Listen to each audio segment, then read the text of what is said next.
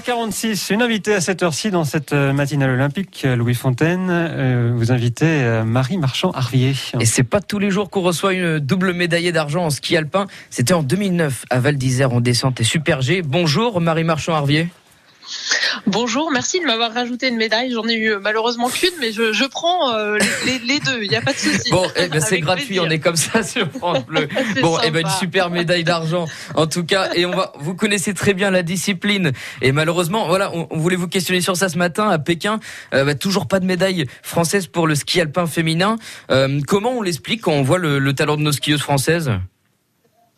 Alors c'est vrai qu'aujourd'hui, euh, nos skieurs françaises étaient plutôt des outsiders, c'est-à-dire qu'il n'y a pas eu de podium hein, réalisé en Super G depuis euh, un bon moment, depuis euh, le dernier podium de, de Marion Roland à Schladming. c'est forcément décevant. je pense qu'on a aujourd'hui des Françaises qui n'ont pas démérité, et notamment Romane Miradoli avec sa 11e place, qui est à 9 dixièmes de la Ragoute qui gagne la course aujourd'hui. Elles n'ont malheureusement pas trouvé les, les, les, bons réglages et, les bonnes intentions pour aller chercher un podium aujourd'hui. Euh, c'est difficile à expliquer évidemment, mais je pense qu'elles euh, n'ont pas forcément fait une mauvaise course. Elles sont plutôt à leur place. Après, c'est vrai que Tessa, elle est passée un petit peu à côté. Euh, je pense des difficultés à avoir le bon feeling avec la neige qui est très particulière en Chine et elle a été un petit peu agressive dans sa manière de skier, ce qui fonctionne très bien sur une neige glacée et, et très injectée. Et là, en l'occurrence, c'est pas forcément ce type de neige qu'on retrouve en Chine. Et justement, on, on les enterre pas nos françaises, bien sûr, il reste euh, la descente euh, et le, combiné alpin.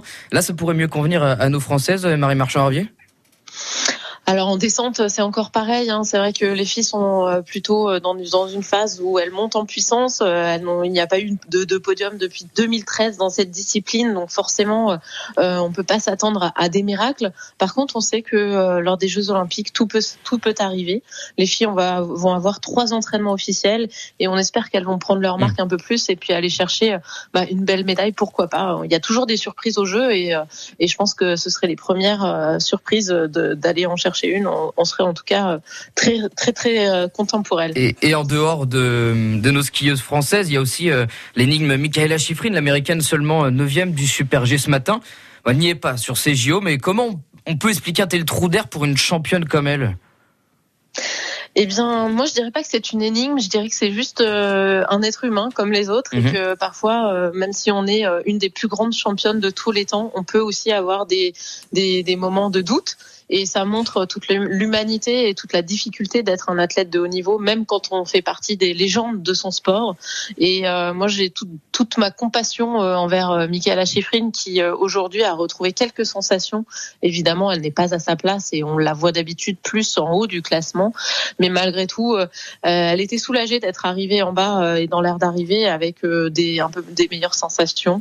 On va peut-être l'attendre sur le combiné et voir si elle